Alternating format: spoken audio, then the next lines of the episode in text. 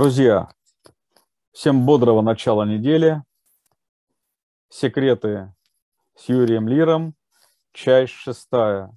И мы посвятили ее советской музыке. И назвали ее «С чего начинается Родина?» С чего начинается Родина? Да, хорошо. Хороший запев. Мне нравится. Приветствую. Приветствую. Добрый вечер. Ну что, сегодня хочется поговорить сразу о феномене советской музыки с привязкой э, своим воспоминаниям, может быть, каких-то конкретных э, композиторов выделить, а ее именно уникальности. Поехали? Вперед. Мы родились в то светлое прошлое, хотя не хочется говорить как о прошлом, это для нас и настоящее будущее, и мы являемся продолжателем тех э, посеянных семян, которые в том числе вот э, ты воплотил в своей творческой, творческой деятельности. Ну, наш разговор можно построить э, в таком ключе воспоминания о будущем. Да, назад в будущее. Примерно так. В то будущее, которое мы сегодня творим, вспоминая о прошлом, которое нас взрастило, дало нам определенный старт. Ну а сейчас э, полет нормальный. Если мы сегодня намерены говорить о музыке, советской, то я бы хотел прежде всего поговорить о музыке как таковой. Мы не касались этой темы так фундаментально, а мне бы хотелось. Я начну именно с этого, и я надеюсь, дальше будет понятно почему. О том, что музыка, все, что связано с этим явлением, этим феноменом в жизни человечества, чрезвычайно важно для формирования и человека как индивидуальности, и целых цивилизаций. Еще раз сошлюсь на книгу, которую я очень часто упоминал, об оккультном влиянии музыки. Автор Сирил Скотт. И подчеркну, что эта книга появилась на свет при прямом влиянии одного из высших учителей человечества, Кутхуми Лал Синг. То есть это было не просто некое упражнение в словесности на тему музыки, которое мог бы себе позволил, позволить Сирил Скотт музыковед, композитор, музыкант. Но это было своеобразное послание в наш мир. Не менее значимое, а в практическом приложении кое в чем, может быть, и более значимое, чем пресловутая тайная доктрина, чем книги оккультно-эзотерического содержания из светлых источников. И так уж получилось, что на русском языке эта книга появилась относительно недавно. Об этом авторе русскоязычный, русский читатель узнал до выхода в свет этой книги. Правда, под пиратским названием «Жизнь посвященного» автор – ученик – те, кто читали эту книгу, думаю, что такие найдутся, и восхищались содержанием этой книги, особенно второй части, оккультной притчи. Так вот, знаете, что автор Сирил Скотт, а не некий ученик. Кстати, он выпустил три книги, связанные единым главным персонажем. И я очень надеюсь, дожить до времени, когда будет издан этот трехтомник. Потому что там дана информация неприходящей важности. Так вот, сегодня я хочу осветить тему музыки, что-то вроде такого варианта, который у нас был до того, секреты. Попытаюсь раскрыть секрет Полишинеля. Для тех, кто глубоко и серьезно изучил, может быть, наконец-то, тему пентасистемы, то, что я сейчас расскажу, будет ясно, понятно и вполне в ключе всего, о чем мы говорили раньше.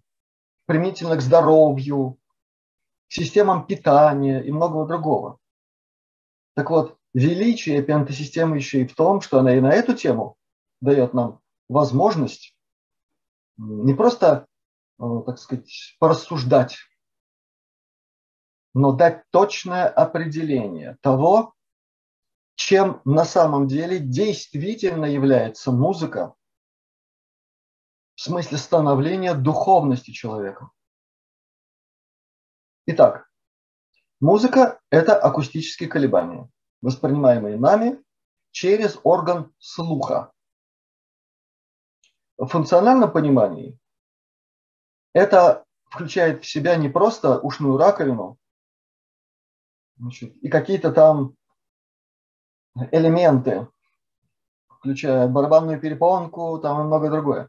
Это включает в себя всю систему обработки акустического сигнала.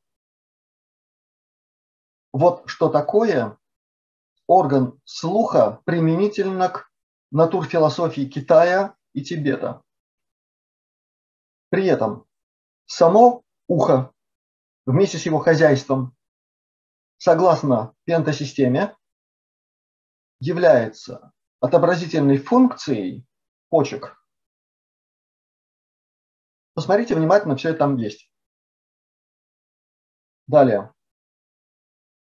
Почки на уровне энергофункционального своего значения для нашего микрокосмоса являются, если угодно, таким генералиссимусом, главнокомандующим руководящим строительством самых прочных, самых крепких структур в нашем организме. То есть это кости, это зубы, зубная эмаль и так далее. То есть нашего костяка, основы нашего опорно-двигательного аппарата. За двигательный аппарат отвечает печень. А за опору, на которой строится вся живая структура человека, отвечают почки. Те самые, функцией которых является система слуха. Отсюда совершенно понятно, что все, что связано с акустическими колебаниями, улавливаемыми нашей системой восприятия и переработки акустической информации, жестко связано с тем, как формируется костная система человека. Далее. Все, кто серьезно и глубоко и по-настоящему изучал оккультно-эзотерическую анатомию и физиологию человека, в помощь много изданий на эту тему, и Мэнли Холл, который я много раз упоминал, писал на эту тему, и э, Уильям Дауэр, который тоже под прямым влиянием учителя Иллариона написал книгу «Эзотерика для начинающих». Там об этом же говорил. То есть это все реально работающая, прикладная наука о человеке. Из всей этой науки следует, что в первую очередь на костную структуру человека влияет акустический мир, мир звуков. А применительно к оккультно-эзотерической анатомии говорящий о связи плотных структур человека с его тонкими телами, однозначно говорится, что то, что мы называем духовностью человека, его основой, как человека мыслящего, как человека существа э, достаточно просветленного, имеющего в себе портрет Создателя. Плотной физике человека это кости. Ну а дальше достаточно понятно, как, каким образом все это друг с другом взаимодействует. Ведь сущность человека, то, что проявляется при испытаниях, посылаемых человеку в течение его жизни, она как раз и связана с понятием духовность, дух, стойкость. Вот так обстоит дело с музыкой. Скажи, Если пожалуйста. Операция на пентасистему. А, ты продолжаешь или мне можно задать вопрос? Я уже сказал достаточно для того, чтобы люди, которым это интересно, и кто прорабатывал пентасистему, сразу все поняли, вспомнили. А для тех, кто не проработал, чтобы они заинтересовались этой темой, потому что я обозначил самую основную часть этого вопроса. Напомню еще раз, я об этом как-то говорил. Когда мы беседуем, когда идет интервью, в мою задачу не входит прочитать серьезную, основательную лекцию на тему. Моя задача обозначить тему так, чтобы было понятно, что там с чем связано. И я думаю, что я сказал достаточно. Да, благодарю. А, наша а, встреча происходит накануне 12 апреля, Дня советской космонавтики. И вот я сразу хочу задать такой вопрос. Такие яркие представители советской музыки, как Шостакович, Рахманинов, Высоцкий, Архиповский, с которым ты был лично знаком, у меня такое ощущение, что они все связаны были с определенным космическим знанием, и, исходя из этого знания, они творили свои а, музыкальные шедевры. Ну, Шостакович... маленькая ремарка. Да, Шостакович – это вполне себе советский композитор. Рахманинов, пардон, это человек, э, так и не ставший советским, хотя влияние Рахманинова на советскую музыку неоспоримо. Школа Рахманинова, безусловно, присутствует э, в великом сонме и исполнителей, и композиторов э, фортепианной музыки, симфонической музыки. Рахманинов, безусловно, с симпатией относился не просто к чему-то русскому, но и к Советскому Союзу, это строго документально известно.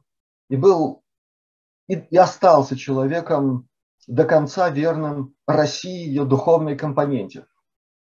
Между прочим, пройдя сам через многие лишения в своей жизни, он был тем самым меценатом, который помог русскому авиатору по фамилии Сикорский, который волей судя показался за пределами России в создании первых вертолетов, например. А Сикорский – это человек, который, имя которого теснейшим образом связано с э, такой серьезной, настоящей авиацией России. Вот как все связано. Той самой авиации, из которой в значительной степени выросла и космическая отрасль Советского Союза. Что касается Леши Архиповского, ну я надеюсь, что я не просто был с ним, не просто знаком, но и очень сердечно дружен. Я надеюсь, что он все еще жив, что он творит, радует людей нашей планеты своим великим творчеством, за которым тоже стоит мистика, о которой я как-то рассказывал. Что касается Высоцкого, ну это просто плоть от плоти всего советского, со всем, что в этом советском наследии было и во многом еще остается, как в позитивном смысле, так и в негативном, который необходимо учитывать для того, чтобы не принести это негативное в будущее. Что касается знания,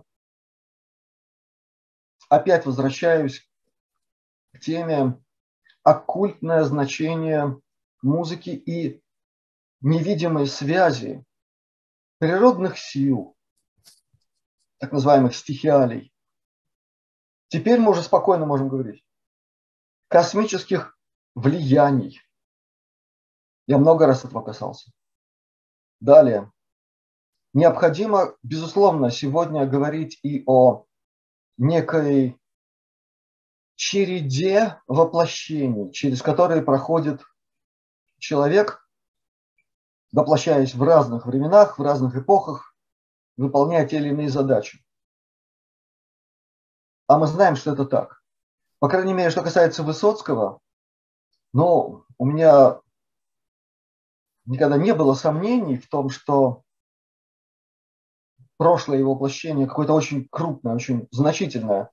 И когда я как раз начал изучать его творчество и волею судеб вышел на круг людей, которые как раз занимались и занимаются исследованием талантливых личностей, проявивших себя в наше время, ну, скажем, за последние, допустим, 50 лет, и их вероятные прошлые воплощения.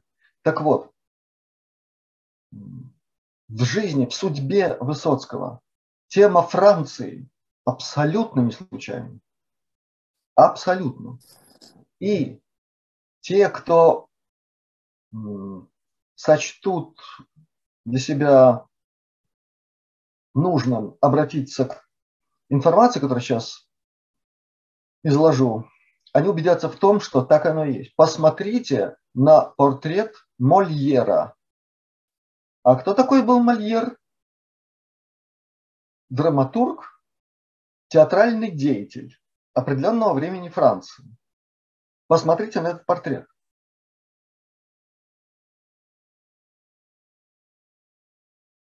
Ты хочешь сказать вот вам... сходство с Володей? Вот, это, это более чем явное.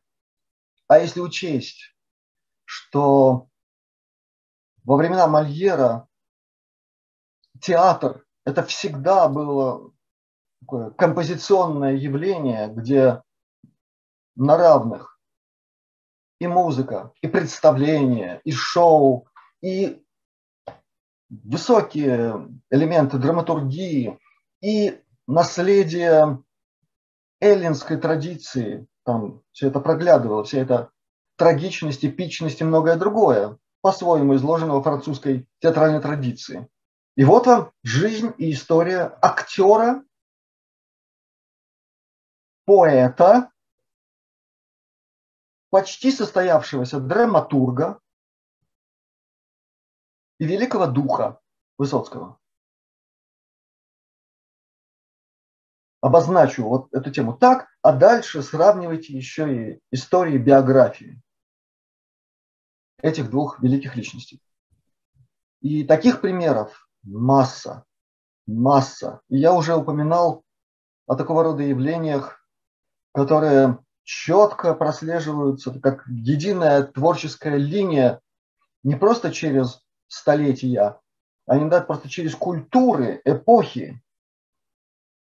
Один только автор «Розы мира» достоин того, чтобы его метабиография была изучена досконально, начиная с времен эллинских Вергилий, а потом автор очень интересного произведения, которое стало ядром средневековой культуры, господин Данте, с его картиной, восходящей в конце его произведения космическому явлению роза мира. Вот чем кончается его книга. И последняя, Данил Андреев. Сквозная нить. Она читается просто элементарно. Я э, мог бы сегодня озвучить такого рода сравнительные категории и в музыке. Во всяком случае, как-то было время, когда я изучал биографию и Рахманинова, и Мусорского, и некоторых других представителей той русской музыкальной традиции, великой, на самом деле. Но сегодня мы говорим не об этом. Мы говорим о фундаменте, на котором выросла, была отчасти воссоздана, а отчасти изобретена, сконструирована даже, так можно сказать, советская музыка во всех ее жанрах. И, конечно, безусловно, все, что касается прикладного значения музыки, в смысле поддержки национального советского духа. Тогда это было неразделимо. Патриотичности. Безусловно, во всех ее формах. В поддержке того самого советского духа в человеке, только благодаря которому и была осуществлена великая победа. Ну, как мы с некоторых пор знаем, ну, такая не очень юридически правильно оформленная, но человечество получило передышку колоссальную. И какой ценой мы знаем? Вопрос. Какую роль во всем этом играла музыка? Основную. Может быть, не основную, но колоссальную. Колоссальную. И здесь, если мы вспомним историю создания фактически боевого гимна советских времен, «Вставай, страна огромная», как это все рождалось, в каких условиях, что за всем этим стоит. Вот в этой гимноподобной, боевой на самом деле песне, в ней читается и русская классика, и та самая советская, состоявшаяся уже к этому времени музыкальная традиция, которая вот так в боевых условиях, в условиях нечеловеческих испытаний себя проявила.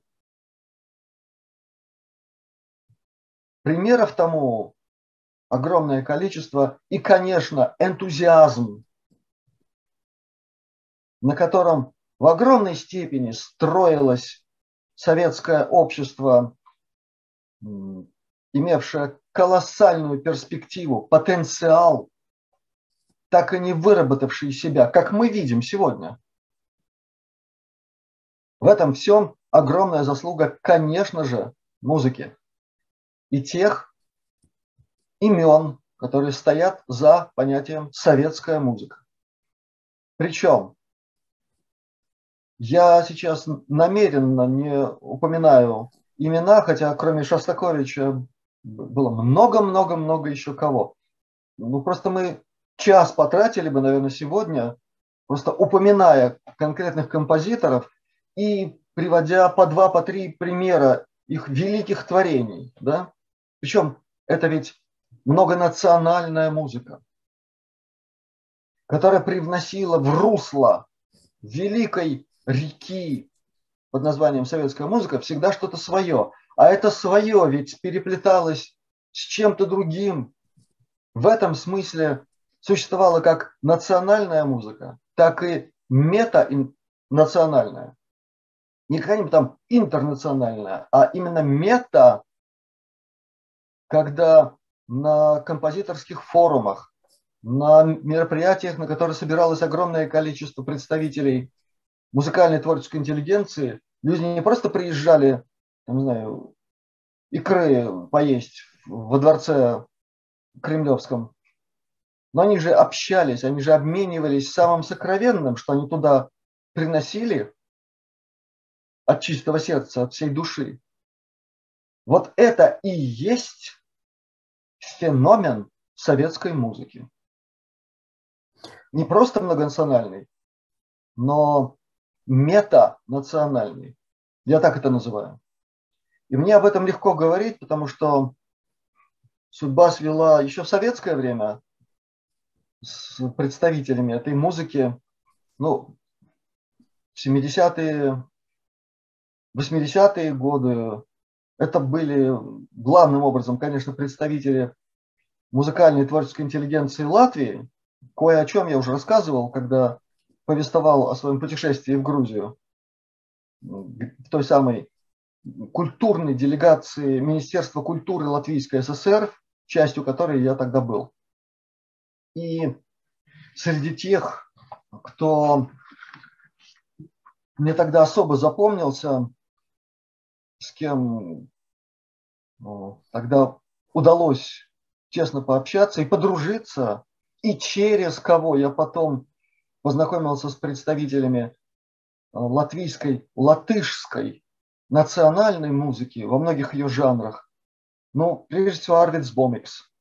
Э, это музыковед, это ученый, который тогда ну, действительно был знатоком и советской музыки, и, конечно, латышской национальной музыки. Я с огромной теплотой о нем вспоминаю, еще потому что ну, это такой высокий культурный чин, а общаться с ним было одно удовольствие, потому что он очень простой был человек. И шутили мы довольно интересно. Иногда э, тот самый телевизионный конкурс, лауреатом которого я стал в 1979 году, квоту проты, что ты умеешь, он дал мне знакомство с композитором, которого я до этого конкурса хорошо знал, благодаря пластинкам, которые у меня были в моем собрании. Я очень любил его музыку. Иварс Вейгнерс.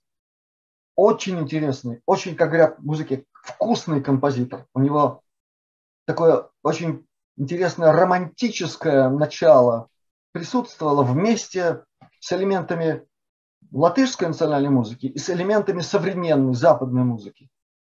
Это было по-настоящему высокое творчество, оно так, таковым во мне и осталось, в моем восприятии. Там же, на этом конкурсе, я познакомился и с уважаемым господином Палсом, и с другими, которые потом стали такими звездами на нашем местном небосклоне. Вот. Через некоторое время, когда весь Советский Союз был поражен латвийской синтезаторной музыкой группы «Зодиак». Да. Да, вот Янис Лусенс тоже вошел в число людей, с которыми я лично знаком. А э, в 2011 году так получилось, что гитарист его группы получил от меня мою гитару, подписанную Домиником Миллером, на минуточку. Это гитарист, который сыграл главные гитарные партии в лучших песнях Стинга. И про дружбу с Домиником Миллером я тоже, кажется, рассказывал. Но это к, советской музыке не относится. Это просто так цепочка. Эм, был период, когда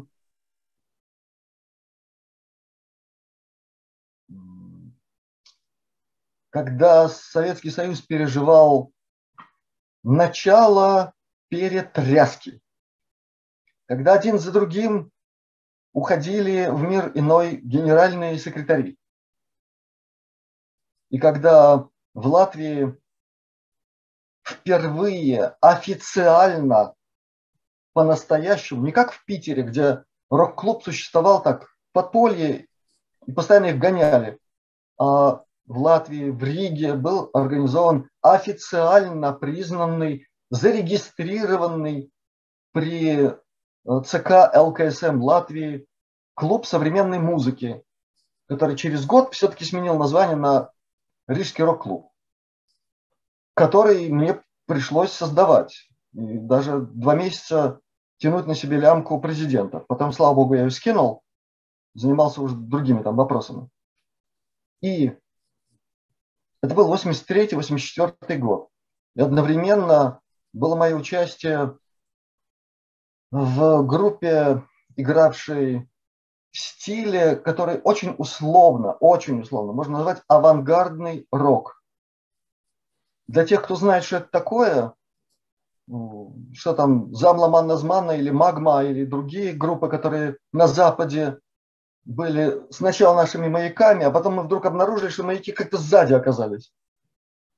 Да, и Крис Катлер, который представлял лейбл Independent Records, когда к нам приехал и нас послушал, у него просто отвисло все, а не только челюсть. И, кстати, тогда он как-то очень интересно сказал, теперь я знаю, откуда растут ноги у этой музыки. А вообще Крис Катлер очень уважал э, русскую классическую музыку и знал много из советской музыки. И что звучало в его фразе «теперь я знаю, откуда растут ноги у этой музыки», вот я так тогда и не понял. Теперь, кажется, понимаю. Так вот, тогда пришлось заниматься очень многими организационными вопросами, когда меня уже не стал тяготить пост президента. Так вот, э, я ездил в Москву, и там, в Москве, туда привозил записи наших очень интересных латышских э, национальных рок-групп, такие как «Желтые почтальоны», «Дзелтные посмеки». Э, значит, таких групп, как Юмправа, Э, ряд других. Песни, записанные э, солисткой одной из групп, э, Ева Аккураторы. Это те, которые потом, в конце 80-х, в начале 90-х, у нас стали просто вот такими национальными героями. А тогда приходилось брать на свои плечи очень многое, чтобы, во-первых, они могли выступить не подпольно где-нибудь там на хуторе, а на нормальной сцене. И одному Богу, еще кому-то известно, чего вообще мне это стоило. Первые седые волосы на бороде у меня там проклевывались. Да, и теперь, если говорить, вернуться к теме национальной, настоящей, мощной, серьезной, сильной и вкусной музыки, но для меня авторитетом в этом смысле был человек, который недавно ушел из жизни, а, человек, которого знает вся Латвия, песни которого звучали на всех праздниках песни, последних, по крайней мере, Мартинш Браунс, руководитель рок-группы Сейполи, Лук или Луковицы. И чрезвычайно интересный, самобытный, талантливейший, настоящий композитор. Вот в полном смысле с большой буквы. Я мог бы перечислить еще многих, с кем меня свела жизнь на музыкальном фронте, если угодно. Но чем я хочу закончить эту историю своего знакомства с этими людьми? Тем, что когда я приезжал в Москву и встречался на квартире с Артемием Троицким, с Темой, у него на квартире мы крутили все эти э, тогда магнитофонные бобины с этими авторами, с этими ребятами нашими подпольными. Потом мы говорили с ним на темы западной музыки. Ну, для меня в то время Троицкий это был просто такой, такой светоч, который публиковался очень долго в разных молодежных журналах, юношеских журналах, таких «Ровесник». Я зачитывался его публикациями. Так вот, однажды, когда я к нему приехал, как раз я привез ту самую бобину с желтыми почтальонами от которого он был в восторге просто. Просто в восторге. Мы затронули мою любимую тему. Это американская кантри-музыка. Я не очень помню, о чем мы говорили в связи с этим, но так или иначе, почему-то мы э, сравнили ту музыку с русской, народной, кантри-музыка – это же народная музыка американцев. Это и есть настоящая американская музыка. Рок – это не американская музыка. Это прорыв инферно на территорию Америки с британских островов. И об этом я сделал серьезнейшую публикацию с разбором этой темы. А народная музыка Америки – это кантри, это фолк, само название. Так вот, самым интересным образом мы нашли, во всяком случае, я нашел, он подтвердил, цитаты из русской народной музыки, из песен народных, которые просто читаются в американской кантри-музыке. Я вообще уже не говорю про американский гимн, который это просто русская народная песня с американскими словами, если угодно.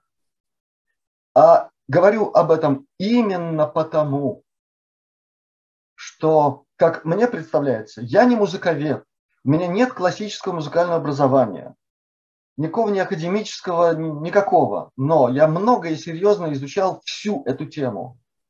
И могу сказать, что в моем понимании, во-первых, в русской классической музыке, ну, по крайней мере, с начала XIX века и тем более в эпоху Великой Кучки других романтистов и потом экспериментаторов всяких, включая Скрябина и многих других авторов каких-нибудь весен. Максимальное количество именно народных звучаний. И ярчайший пример в этом смысле со стороны творческой для меня это Глинка, прежде всего. И история его жизни, вот эта история великого духовного подвига, который совершали все русские композиторы периода классицизма, настоящего русского, начиная с Глинки. Почитайте его биографию, и вы поймете, как, каково ему было включать в свои великие произведения элементы именно русской народной музыки.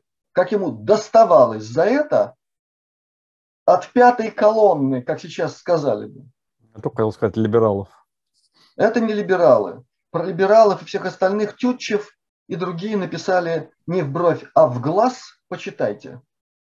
Точнее не скажешь, и ничего за это время не изменилось. Так вот, переходя уже к теме, или возвращаясь к теме советской музыки, я считаю, что это глубинная, всепроникающая, фундаментальная проникновение в дух человеческий, через него в душу, формирование нового типа человека будущего, советского человека. Это русская классическая музыка, помноженная на ювелирную, филигранную работу советских культур-трегеров, настоящих.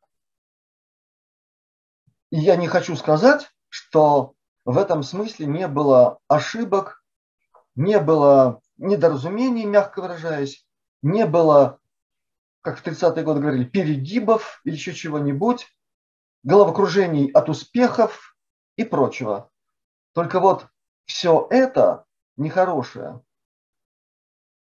при тщательном, глубоком изучении это все то самое, изощреннейшее, тончайшее влияние вот все той же особы, которая вечно гадит. В том числе и таким способом. Очень часто чужими руками. Всегда. Желательно.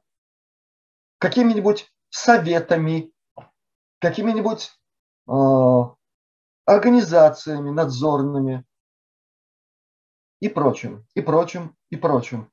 И здесь я не пытаюсь как-то обелить советскую систему литования, как тогда говорили, цензуры и все остальное. Ребята, Я на своей шкуре испытал все это, потому что организовать рок-концерт – это пройти все инстанции, согласовать со всеми чиновниками, которых понаплодили немерено.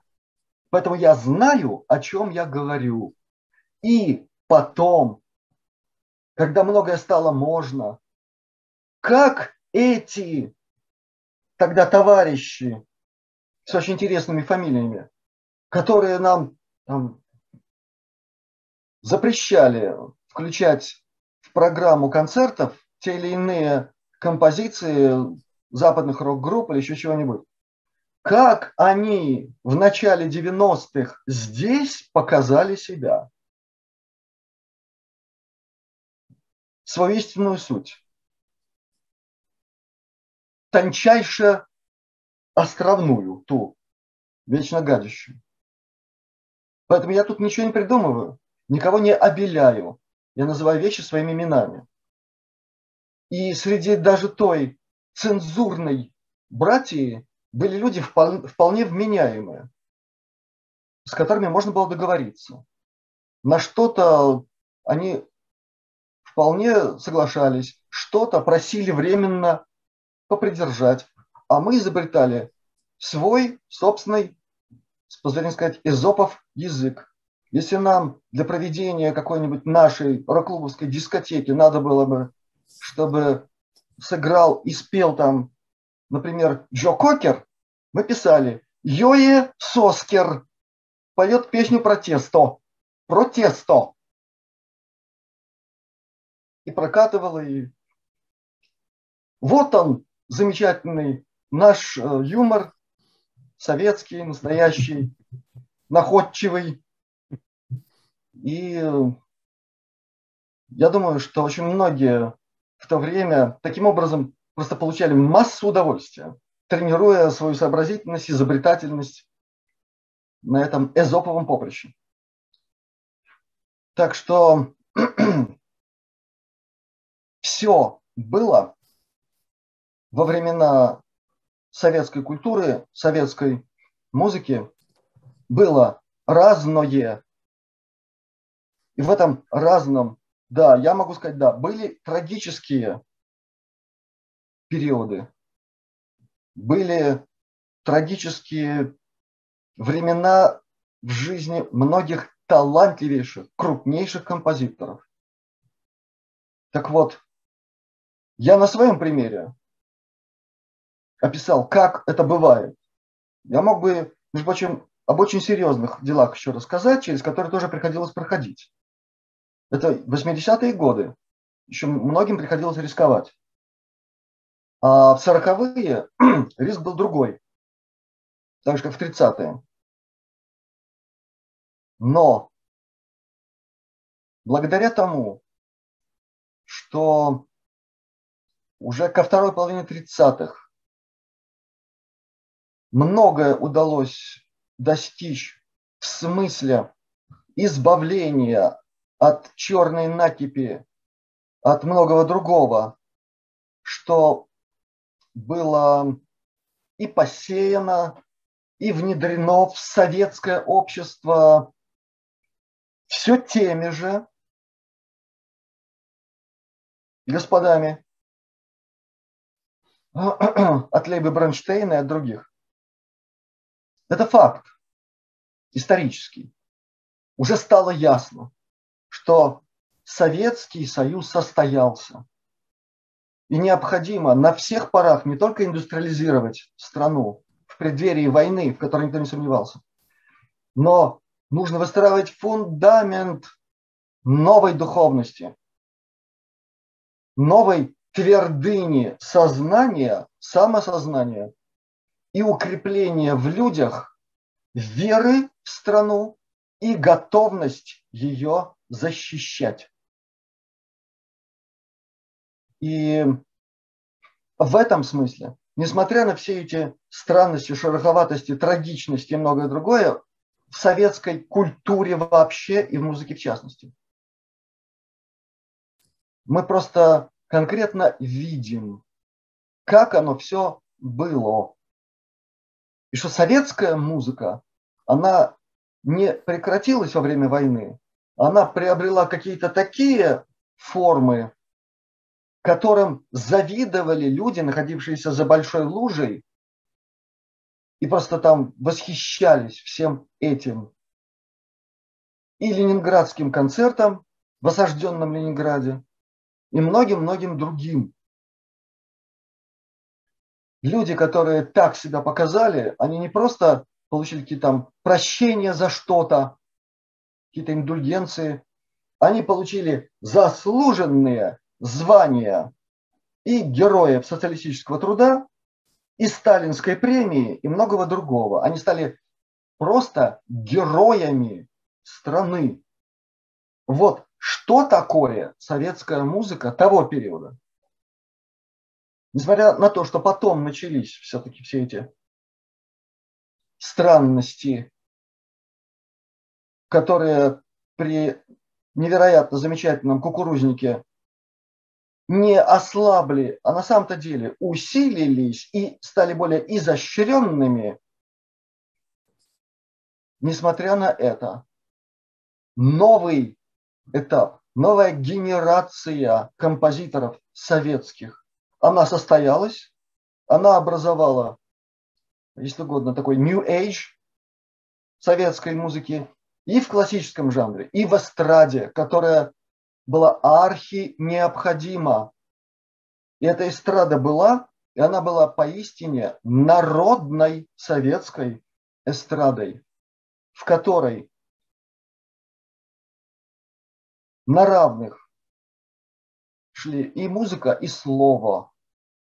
Это то, что стало очень быстро девальвироваться во второй половине 80-х, превращаясь просто в чудовищную какую-то нелепицу начала 90-х, а потом же в откровенный адский шабаш, когда уже все было ясно, что все можно орать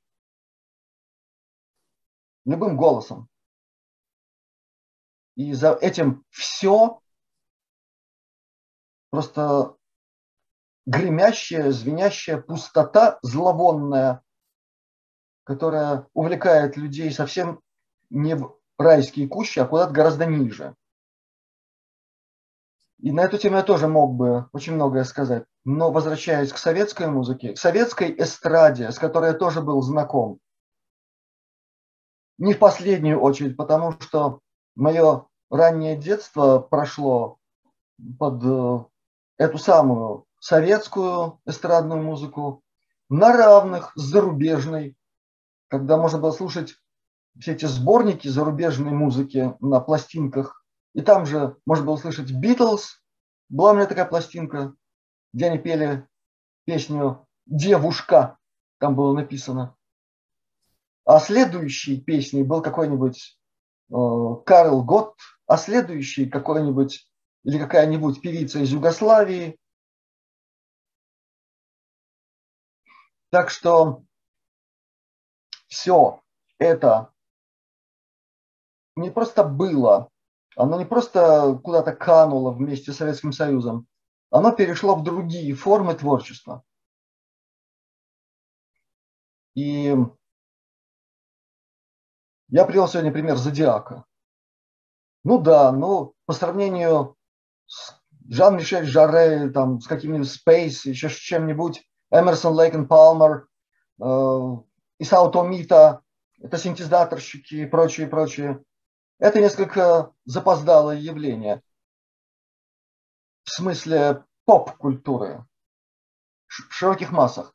Но я еще раз хочу сказать о том, о чем говорил раньше. Первый настоящий полноценный синтезатор, на котором учились западные господа и МУГ, и многие другие, как это надо делать, какие схематические решения там применять. Они учились на советском опыте, на синтезаторе АНС, на его звучаниях. Они пытались найти эти звучания советского синтезатора, который использовался и в создании музыкальных дорожек для фильмов, очень многих. И многие эти фильмы э, советский зритель, а потом и зарубежный, по-особому воспринимал именно благодаря тому, что там звучала советская синтезаторная электронная музыка. Впервые в мире. То есть и тут нам есть о чем вспомнить с гордостью. Другое дело, что и тут, я должен сказать, и тут находились вот эти все э, персонажи из некоторых старых фильмов, где там есть ли жизнь на Марсе, нет ли жизни на Марсе, ну, мы помним, да? Как там звали главного чиновника Огурцов, по-моему? Да. Вот. Вот они, эти хрущевские выкормыши, это они и были главными ну, такими оголтелыми запретителями без раздумья. Лишь бы слиться с линией партии, с главными чиновниками этой самой партии, забыв или не вспоминая об очень, например, интересной фразе, которая известна с 30-х годов, когда Сталину там, предложили учинить э, раздрободан в адрес деятелей культуры некоторых. Он сказал, что а у меня нет других. С этими будем строить новое государство. И вот наш разговор сегодняшний на эту тему – это свидетельство того, что построено было. Это во-первых. Во-вторых, все, что человек пережил в своей жизни, я сейчас говорю о музыканте, о творческой личности, оно никуда не, не девается, не исчезает.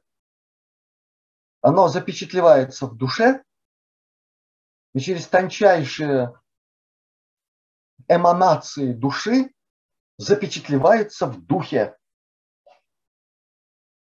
и в самой физической структуре человека.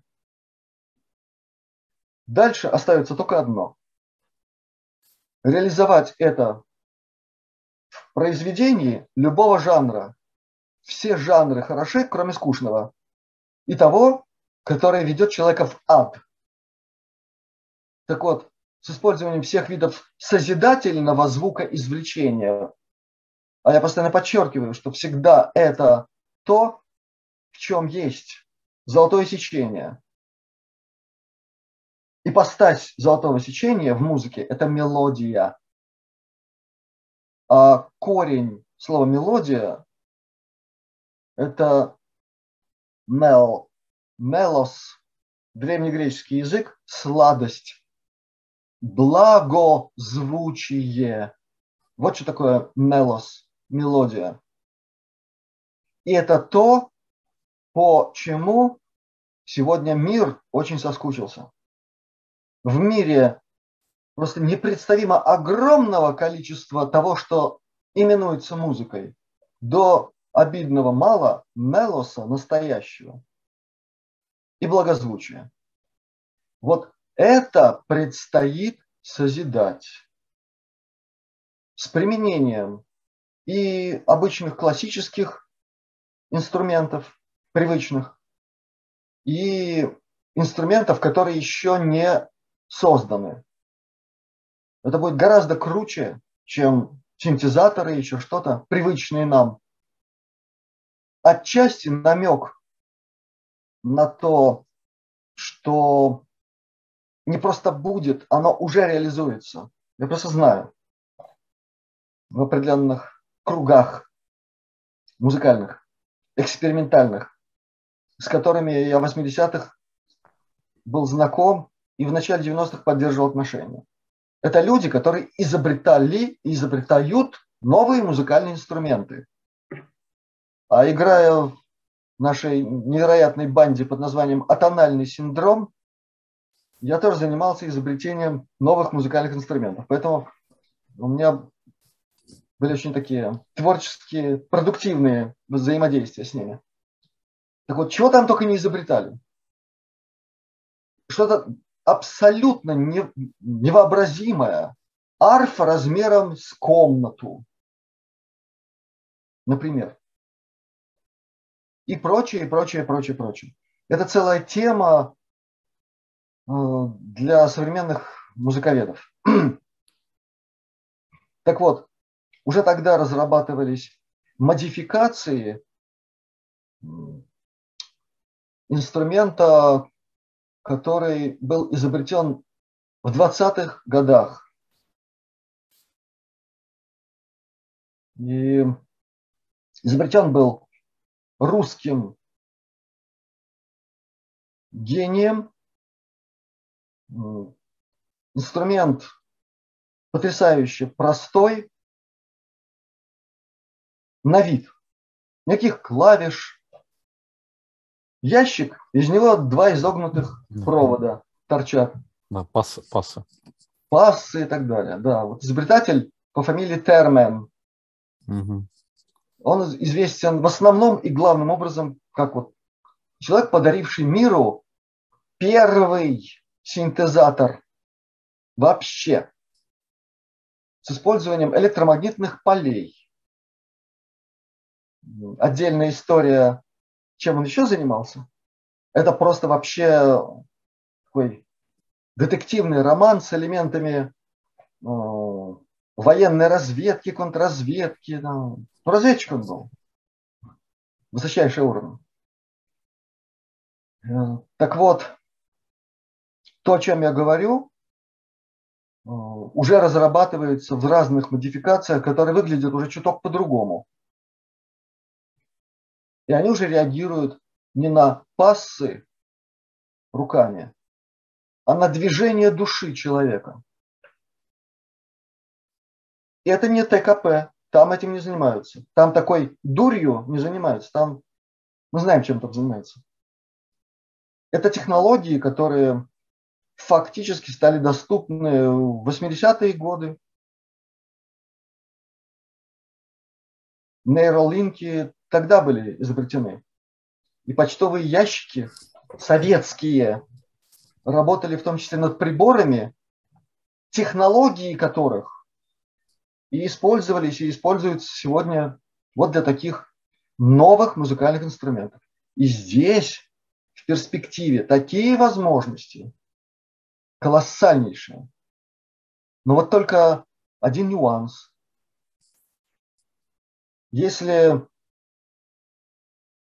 можно играть на музыкальном инструменте и что-то себе думать про что-нибудь другое, ну, профессионалы высокого уровня могут себе такое позволить. Даже сыграть коммерческий концерт, а думать о чем-нибудь таком своем.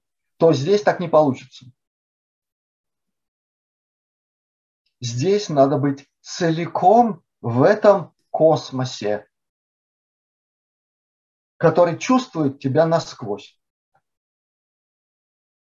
И в этом смысле и аудитория должна быть подготовлена соответствующим образом. Так что все это очень здорово. И это плоть от плоти. Советские технологии. Это люди, несущие в себе советскую музыку. По крайней мере, один человек, с которым я в контакте, он говорит, что я до всего этого дошел как советский человек. Я сформировался на Хачатуряне. Это намек на то, откуда он родом. Вот так. А, тебе не кажется, что наша судьба в каком-то смысле, в хорошем смысле, предопределена как раз э, той советской музыкой, которые слушали миллионы-миллионы десятков людей в мире, и они посеяли определенные семена, которые сейчас дают свои всходы. Я бы назвал это предопределенностью, я бы скорее назвал это определенной настроенностью на реализацию какой-то очень важной миссии, в каком-то, в каком-то смысле сверхмиссии. Пройти через все, через что мы прошли, вовлекшись по недоразумению, по недоумению, по непониманию, иногда по какой-то другой нехорошей причине, но вовлекшись во все тяжкие этой формации чудовищной. В конце концов, очиститься от всего этого, встать в полный рост, сказать, что у нас впереди другой тип человеческих взаимоотношений. И все это благодаря этой со-настройке с чем-то потрясающе великим, что выражалось в этих вибрациях, в этих композициях, в этих конструкциях из звуков, из этих гармонических сочетаний, из этих каких-то иногда фантастически необычных комбинациях э, чего-то благозвучного, переходящего в почти хаос и возрождающегося, как феникс, в новом благозвучии. Это композиторы советские, с трагической судьбой иногда. Я могу назвать фамилии, но я надеюсь, меня понимают те, кто глубоко и серьезно знает советскую музыку и особенно э, не очень приветствовавшуюся высоким истеблишментом. Это не только Шнитке, это не только Губайдулина, это не только Эдисон Денисов, Мартынов. Это многие другие, о которых говорили меньше. Это Эдуард Артемьев, между прочим. Только хотел вопрос все задать про него. Да. Леша. Первый, первый основатель электронной музыки и плюс ну, не то, что дуэт первый. с Андреем Тарковским начал. Да, но началось это все гораздо раньше. И я как-то говорил о своей большой творческой дружбе, из которой даже вот там, песня родилась, потом музыка Зимней России. Игорь Лень. Это тоже насквозь советский человек. Таким он родился в Риге, потом учился в московской консе, потом зарабатывал себе на корку черного хлеба, я не шучу, э, подыгрывая там, Пугачевой, Лайме Вайкуле, делая для них э, все раскладки для всех инструментов, получая гроши, на которые он мог только билет до Риги получить. А мы его тут подкармливали. И который в это время, вынужденно, играя как лабух, Иногда, кстати, и прямо на сцене вместе с ними, он там был за клавишами, есть такие архивные кадры. Он творил что-то такое, от чего у многих просто волосы на голове вставали дыбом. Насколько это пронзительно, глубоко и русско-классично. Потрясающе. У него там и Рахманинов, у него там и мусорский, и, и все остальное. Вот такой сплав.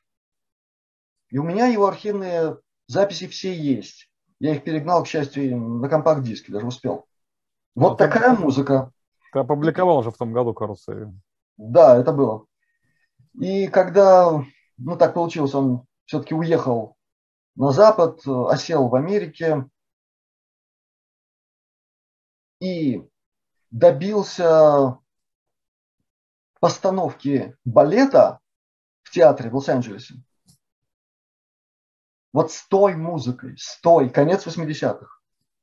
Голодный, холодный, по ночам где-то там записывал в каком-то театре на магнитофоне всю эту великую музыку. И когда состоялся этот балет в Америке, то зал там 15 минут стоя аплодировал русскому музыканту. Вот так. Это к слову о советской музыке. Конечно, конечно, в его музыке были всевозможные новые звучания, которые тогда только-только проникли вообще в музыкальный мир из Запада прежде всего. Что ему в руки достался инструмент просто о котором с ума сходили, в который, на который в очередь записывались на Западе. Это Yamaha DX7 с возможностью расширения темброблоков всяких через коробочку такую интересную, которую ему подарил Брайан Ино. Это патриарх западный ambient music. Да, но какая разница, что ему кто-нибудь там подарил бы, если бы в нем самом что-то там такое не было бы. И вот он пример. Советский человек, советская музыка и такое воздействие на Запад, на его восприятие. Так что то, что сейчас в наличии по сравнению с этой Ямахой волшебной в то время, это расширение на порядки возможностей. Я абсолютно уверен, что нам предстоит быть и свидетелями, может быть, и участниками разного рода настоящих событий, а не шоу. Ну да. Хватит показухи. Слово шоу – это показуха. И в этом смысле мне бы очень хотелось, чтобы из того уровня ниже плинтуса, на котором сегодня находится слово, пропиваемое со сцены, я сейчас говорю на русском языке, это в лучшем случае что-то нейтральное, извиняющее пустое. В лучшем случае. А иногда это просто ну, инферно. Причем такое с каким-то намерением заплести все, что у человека там есть в виде извилин. Так вот, я очень надеюсь, что и этот жанр возродится и будет проявлен не только в авторской песне, которая во многом сохранила эту драгоценность, этот священный союз мелодии и высокой поэзии. Этого маловато. А мне бы хотелось, чтобы то, что действительно было настоящей, народной, советской эстрадной, многонациональной, кстати, музыкой с высоким уровнем музыкальной поэзии, э, в котором запечатлелись настоящие талантливейшие поэты советские, чтобы это не просто вернулось, взошло на какой-то еще более высокий уровень. Ну, процесс очищения начался, многие деру дали, ну, туда им и дорога. Каждый выбирает по себе, как да, говорил где, поэт. Где потеплее, где посытнее. Скажи, а ты играешь сейчас советскую музыку? Ну, я ее... Исполняешь? Я ее не играю вот прямо так, в виде абсолютно прямой цитаты или такого, рафинированного исполнения. Дело в том, что, во-первых, мне это немножко неинтересно. Ты созидаешь, ладно, я правильно знаю. Ты созидаешь, взял зерно я, оттуда, и ты Я делаешь, пытаюсь да. услышать в себе что-то из того времени, сделать намек на то, что я услышал в виде микроцитаты какой-нибудь.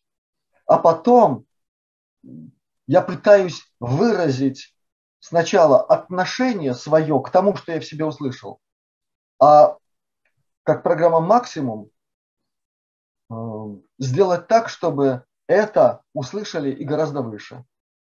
Все это вместе. Поэтому в некоторых музыкальных композициях, которые пришли в этот мир через меня, я так обычно говорю, Иногда слышится просто там, целое что-то такое. Ностальгия слышится. Да, знакомое, очень знакомое. Это во-первых. Во-вторых, э, не хочется сегодня дразнить разного рода гусей, у которых... Петухов. Да, и петухов, да. И прочих э, таких специфических персонажей, которых расплодилось огромное количество, у которых руки короткие, но не имется. И есть уже примеры, как это бывает.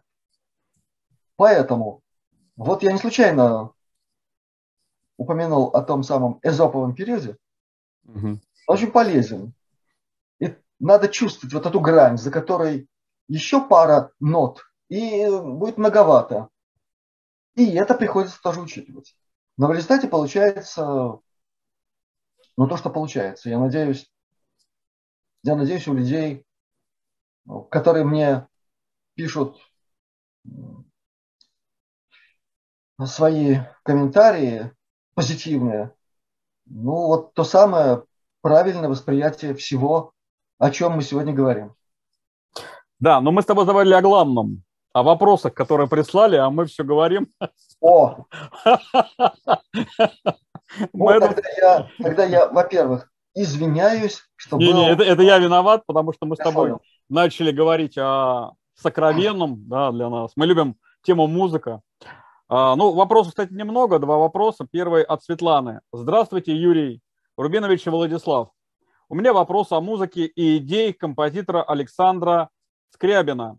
Поясните, пожалуйста, смысл и значение мистерии, которую Скрябин мечтал провести на Тибете в начале 20 века, перевернуть мироустройство с ее помощью, и если есть в этом что-либо схожее с происходящими сейчас событиями. Вот такой вопрос.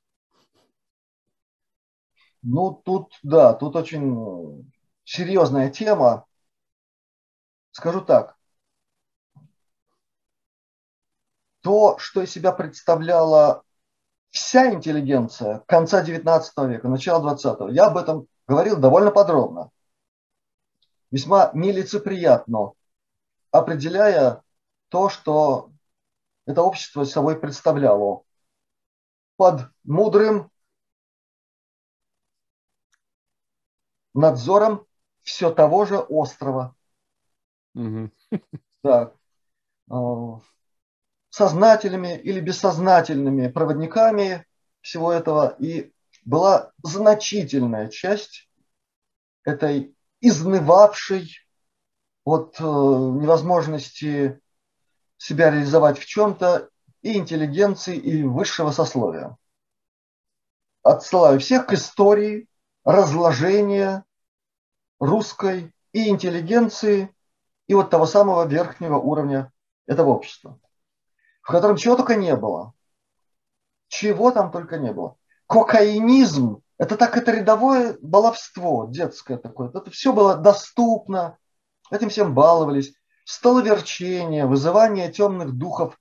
Вот чем была наполнена жизнь этих баловников о которых лучше всего, наверное, написал Чехов в этих беспощадных своих драматургических произведениях. Что они собой представляли? Посмотрите фильм «Неохоченная пьеса для механического пианино». Супер! И это еще щадяще. Так. Так вот, я не хочу сказать, что Скрябин вот из тех был, но тогда было очень-очень модно прежде всего модно. Увлечение всем таким. Восточным, мистическим и прочим, прочим. Отчасти, отчасти, под влиянием все-таки имевшего место творчества уважаемой Елены Петровны Блаватской, русской, у которой были многочисленные связи э, в России. И в том числе, благодаря этим связям, и было учреждено Теософское общество России, которое под мудрым руководством настоящих учителей вело себя правильно, в отличие от многих других, и поэтому уцелело и сохранилось до конца 80-х годов, когда наконец начало себя проявлять определенным образом. Я не в курсе насчет причастности Скрябина к теософскому движению, просто не знаю. Но кое-что, кое-какие элементы в его творчестве, это такие намеки. Что-то там такое есть. Но, может быть, это то самое, что тогда довлело над всеми этими группками, салонами и прочими собраниями праздных личностей. Тем не менее, там все-таки были достойные представители разных творческих кругов.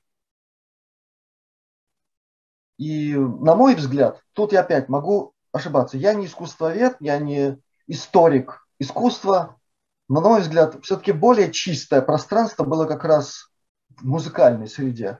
Несмотря на всякие там уже, уже на грани эксперименты в классической музыке, «Весна священная», это тогда появилось.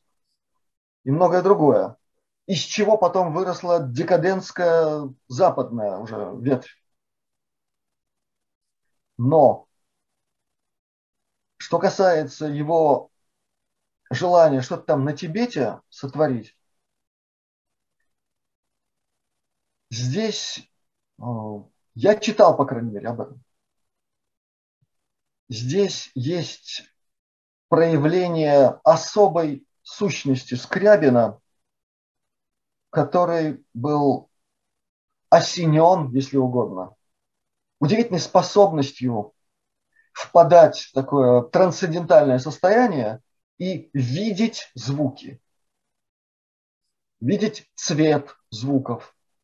Не очень отчетливо, но в некоторые мгновения максимально ярко и четко. И, кстати, это же его идея создания такого феерического мероприятия, в котором звук и свет, и цвет слились бы воедино. Отсюда скрябинская цветомузыка.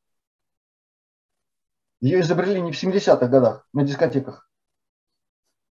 Скрябин был первым, кто во весь рост поставил эту задачу.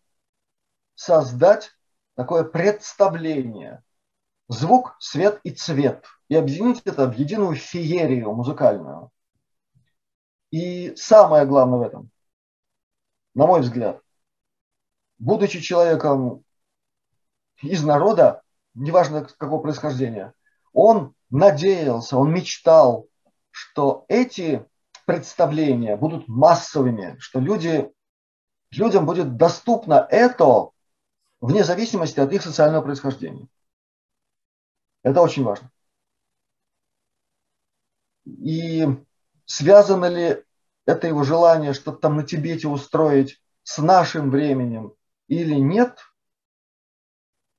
Трудно сказать. Но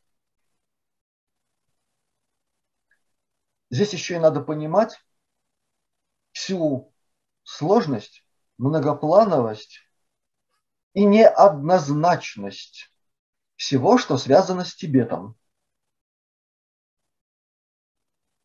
Совсем неоднозначно там все. И в этом смысле я очень многим которые туда ломятся, я им советую подумать, прежде чем вокруг там Кайласа бродить, а потом странно себя чувствовать.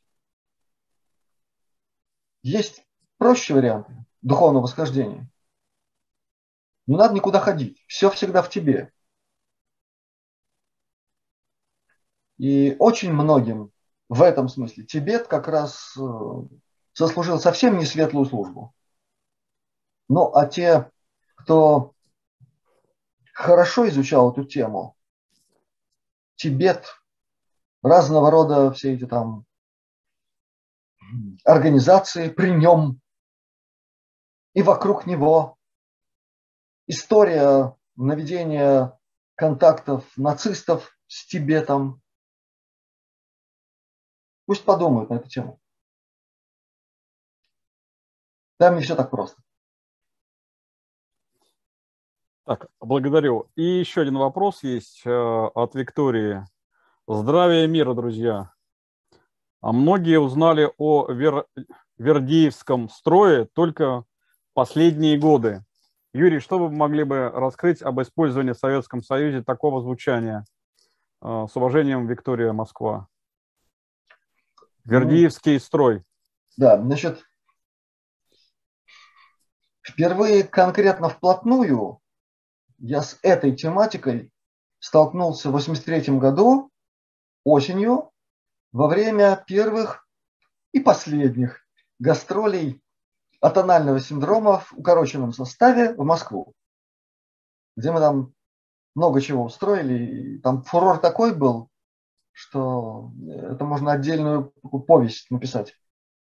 Мы встречались там с представителями альтернативной музыки, авангардной музыки, с музыковедами, которые обслуживали эту всю тусовку, группировку, с Летовым общались, отцом другого Летова, про которого больше известно в рок-кругах. И так получилось, что я не помню фамилию, но с нами была Татьяна, музыковед, которая как раз всем этим там занималась и много с кем нас там сводила, в том числе и с профессиональными композиторами, с музыковедами, с исследователями в этой области. И я там воспользовался знакомствами через Игоря Леня и встречался с теми, кто работал в этой теме. Так вот, ну, если так э, сказать, как было, как в моем восприятии, этот строй не приветствовался в академических кругах музыкальных. К нему относились, так сказать, ну, как к чему-то такому несусветно экспериментальному, но ради бога, лишь бы не шумели сильно.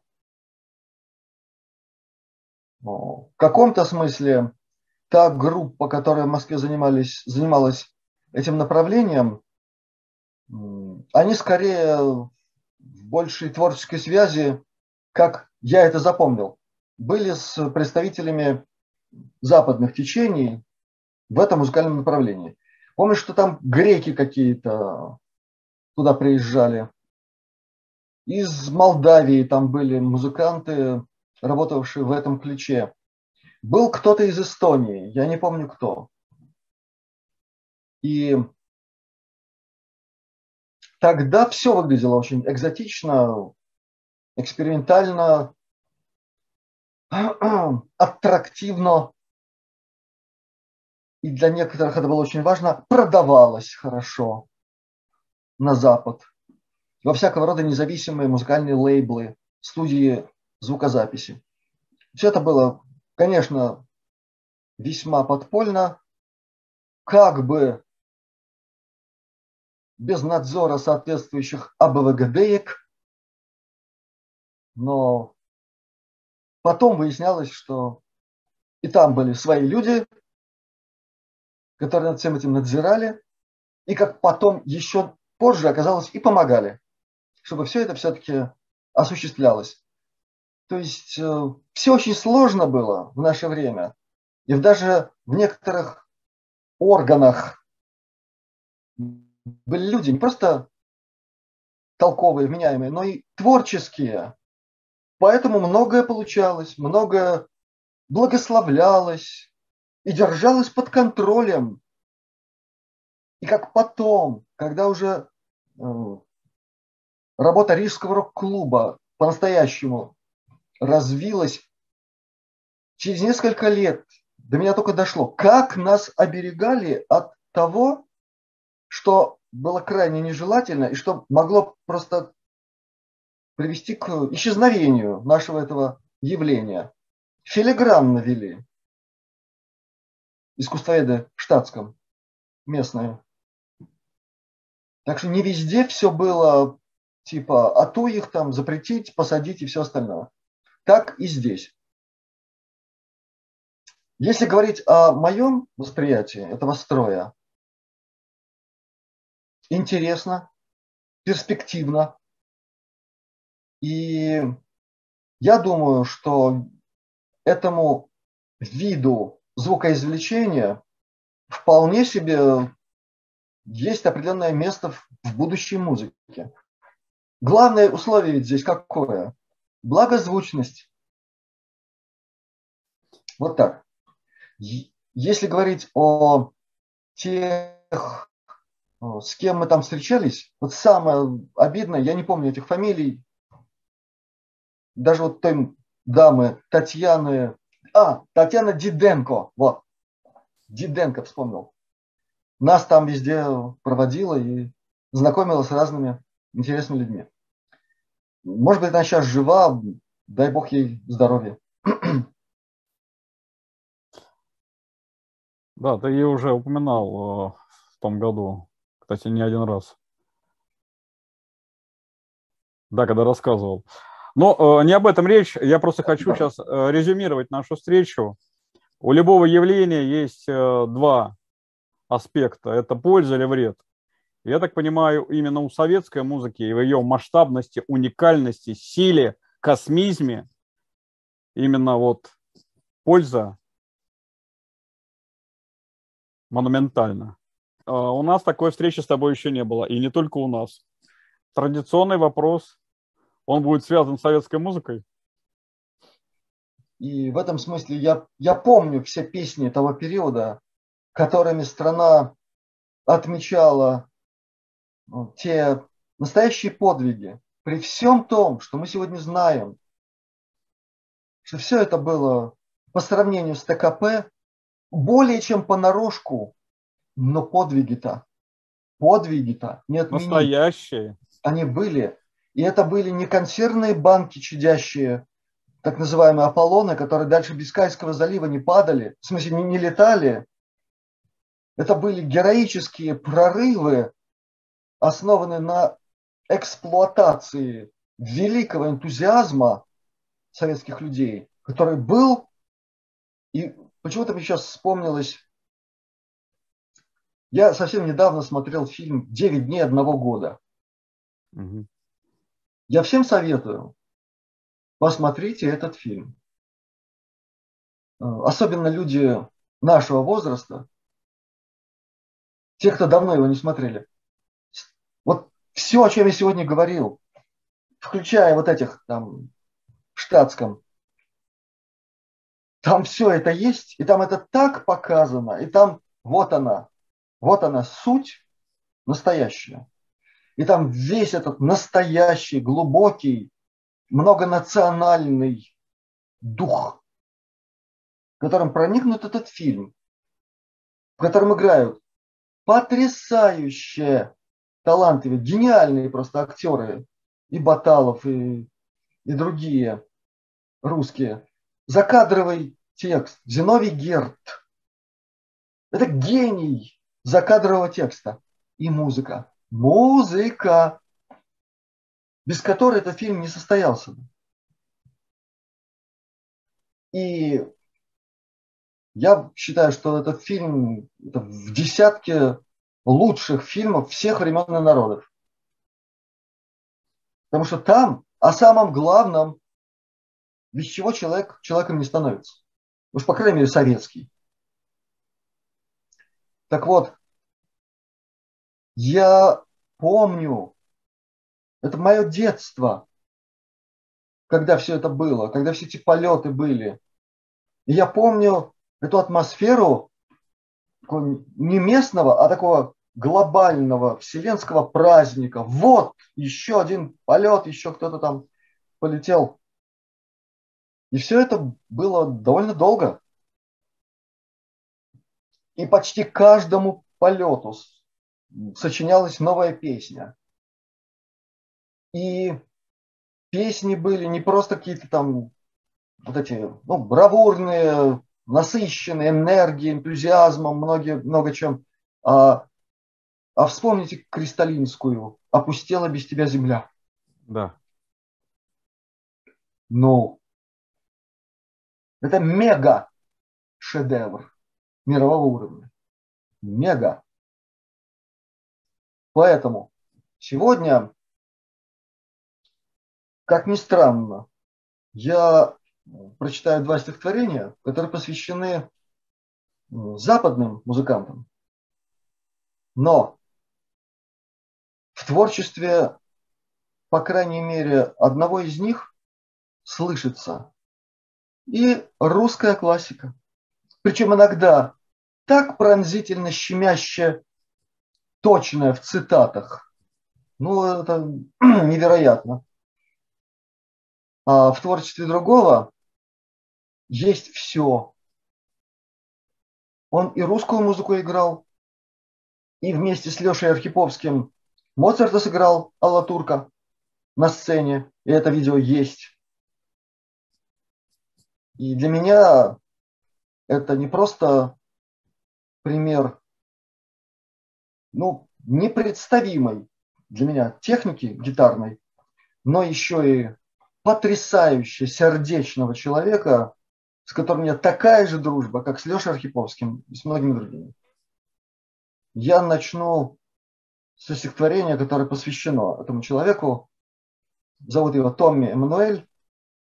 Это человек, который много раз был признан самыми-самыми мощными музыкальными изданиями, как лучший гитарист года. Это человек, церемонию награждения которого представителем австралийского посольства какой-то высокой австралийской наградой живьем передавали на Уолл-стрит на экранах. И много еще о чем можно сказать. Это стихотворение называется «Слушая Томми Эммануэля». Волшебный взмах руки, и вот над нами музыка плывет, и замолкает все вокруг, и молча замыкают круг людские руки и сердца, и песнь небесного Отца нас наполняет чистотой, любовью, светом, красотой.